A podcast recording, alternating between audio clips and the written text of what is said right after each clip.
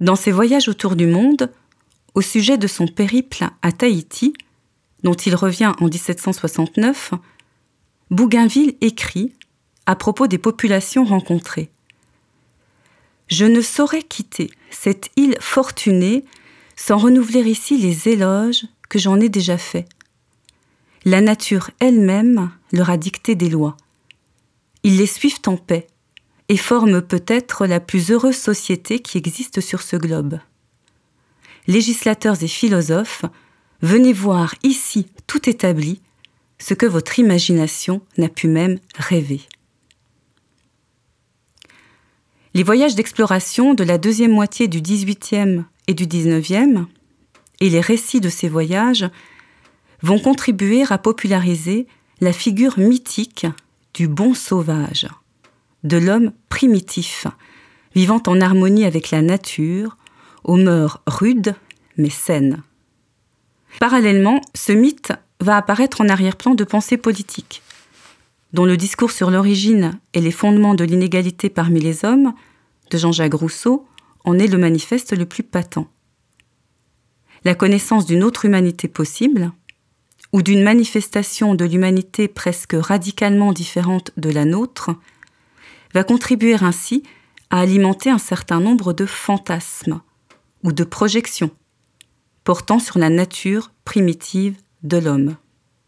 Mais ce mythe va aussi permettre de penser autrement le politique, dans ses fondations, en partant de cette image de l'autre non encore corrompue, déviée, Rousseau dirait dénaturée, par des organisations politiques illégitimes.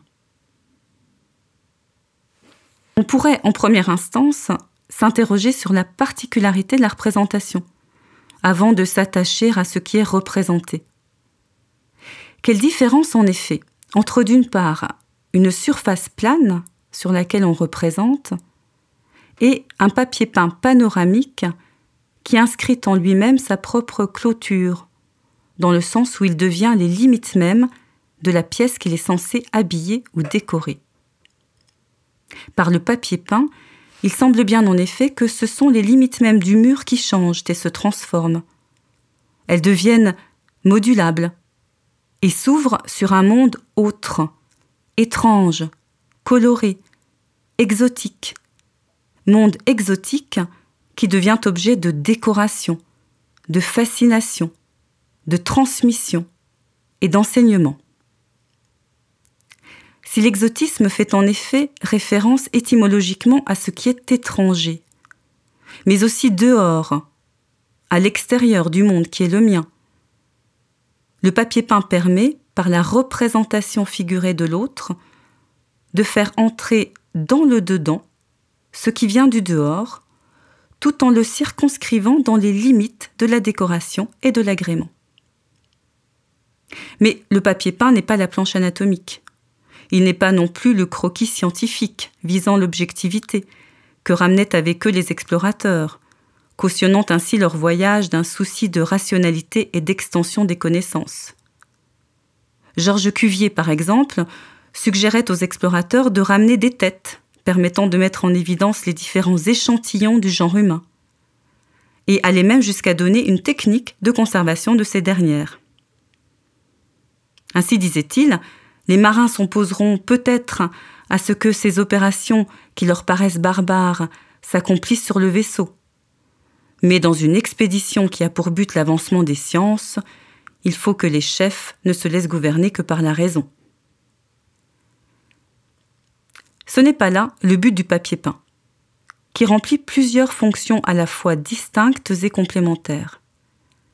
Instruire tout en distrayant, plaire tout en faisant office de décoration, de fond agréable, donnant à la pièce une originalité certaine, transmettre enfin, en donnant à voir aux enfants la diversité du genre humain, l'exotisme de certains peuples et leur naïveté, qui les lie avec une nature dont ils semblent n'être pas encore séparés. Le papier peint panoramique est donc une construction et se veut en même temps illustration, mise en image.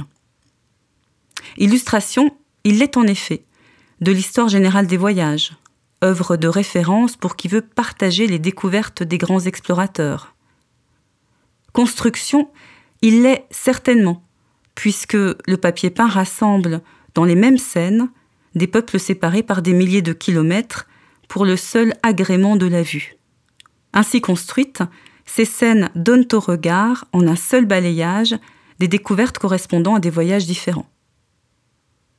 Construction encore, puisque l'on insiste sur la variété des portraits, des costumes, des couleurs, visant l'harmonie, avant que de viser l'exactitude ou l'authenticité. C'est à cette même histoire générale de voyage que Rousseau se réfère, entre autres sources, lorsqu'il écrit le discours sur l'origine et les fondements de l'inégalité parmi les hommes. Le but du discours est en effet de montrer que le premier pacte social, permettant de passer d'un état de nature, sans loi, sans organisation étatique, à un état civil, est le manifeste d'une mauvaise socialisation, basée sur la domination des propriétaires, voulant légaliser ce dont il s'était emparé à l'état de nature. Aussi Rousseau peut-il dire qu'une société inégalitaire, basée sur la domination des propriétaires, ne peut que dénaturer l'homme et le rendre méchant, lors que la nature de l'homme le prédisposerait davantage à la bonté. Celui-ci étant capable d'un sentiment particulier, la pitié, le rendant capable de souffrir au spectacle de la souffrance de l'autre. Autrement dit, la nature de l'homme, non corrompue par la société, peut être décrite dans une hypothèse fictive, qui est celle d'un état de nature. Hypothèse qui trouve cependant ses sources et ses exemples dans le récit des explorateurs. Ceux-ci en effet décrivent une humanité d'origine, vivant rudement, mais en harmonie avec la nature, se contentant de peu et n'usant que de techniques rudimentaires. Ainsi Rousseau décrit-il l'homme primitif, le plus proche, s'il en est, de cet état de nature hypothétique, servant de révélateur à la nature humaine. Il dit L'homme sauvage, quand il a dîné, est en paix avec toute la nature et l'ami de tous ses semblables. S'agit-il quelquefois de disputer son repas, il n'en vient jamais au coup sans avoir auparavant comparé la difficulté de vaincre avec celle de trouver ailleurs sa subsistance. Et comme l'orgueil ne se mêle pas du combat, il se termine par quelques coups de poing. Le vainqueur mange, le vaincu va chercher fortune, et tout est pacifié. Mais chez l'homme en société, ce sont bien d'autres affaires. Il s'agit premièrement de pourvoir au nécessaire, et puis au superflu. Ensuite viennent les délices, et puis les immenses richesses, et puis des sujets, et puis des esclaves. Comparer sans préjuger l'état de l'homme civil avec celui de l'homme sauvage, et rechercher, si vous le pouvez, combien, outre sa méchanceté, ses besoins et ses misères, le premier a ouvert de nouvelles portes à la douleur et à la mort. L'exemple des sauvages permet donc à Rousseau de comparer l'homme dénaturé de l'état civil qui est le nôtre et l'homme encore proche de la nature et d'une nature humaine primitive à l'avantage de celui-ci. Aussi peut-on dire que par ce biais, Rousseau s'inscrit dans la tradition du bon sauvage. Mais cette inscription est cependant originale, en ceci qu'elle ne présuppose pas une hiérarchisation des sociétés, qu'elle ne cède pas à la tentation de l'exotisme, qu'elle ne renvoie donc pas à une attitude ethnocentrée. Autrement dit pour Rousseau, l'évolution effective n'est pas un progrès, mais au contraire une détérioration. Les sociétés inégalitaires et d'abondance nous rendant méchants parce que malheureux. Mais en même temps, Rousseau ne cède jamais à l'attitude naïve qui voudrait que nous regrettions un état de nature qui n'a jamais existé. L'homme ne réalise son humanité que par le pacte social, et la perfectibilité qui le définit le rend capable de progresser, de s'élever vers un mieux, ou de régresser, et de tomber ainsi plus bas que la bête elle-même, en légitimant par exemple ce qui ne saurait l'être, l'inégalité, l'aliénation d'une partie de la société à une autre, Mais il existe des sociétés qui semblent moins conflictuelles que d'autres. Et les comptes rendus des explorateurs en sont un exemple patent. La question de Rousseau deviendra donc, dans le contrat social publié en 1762, la suivante. Comment penser une société égalitaire qui réalise l'homme sans le dénaturer, créant les conditions d'un accomplissement à la fois moral et politique de l'humanité. Il serait cependant intéressant de montrer comment cette figure du bon sauvage, qui permet encore une mise en scène d'un exotisme coloré et agréable, va peu à peu se renverser pour conduire à une interprétation hiérarchique du genre humain, justifiant ainsi l'œuvre civilisatrice de la colonisation. L'autre cesse en ce sens d'être pris dans cette ambivalence du bon sauvage, pour devenir le sauvage, celui qui n'est pas civilisé, et qui ainsi est potentiellement dangereux, adepte de rites autant étranges que scandaleux, le cannibalisme, la scarification, et s'inscrivant dans une hiérarchie des races que la science va révéler. La colonisation va donc utiliser un certain nombre d'images et de représentations qui perduraient au moins depuis le XVIIIe siècle, en en donnant une toute autre signification. L'observation scientifique se veut ainsi hiérarchisante, taxinomique, effectuant des classements et des sous-classements à partir de caractéristiques physiologiques, mais aussi comportementales.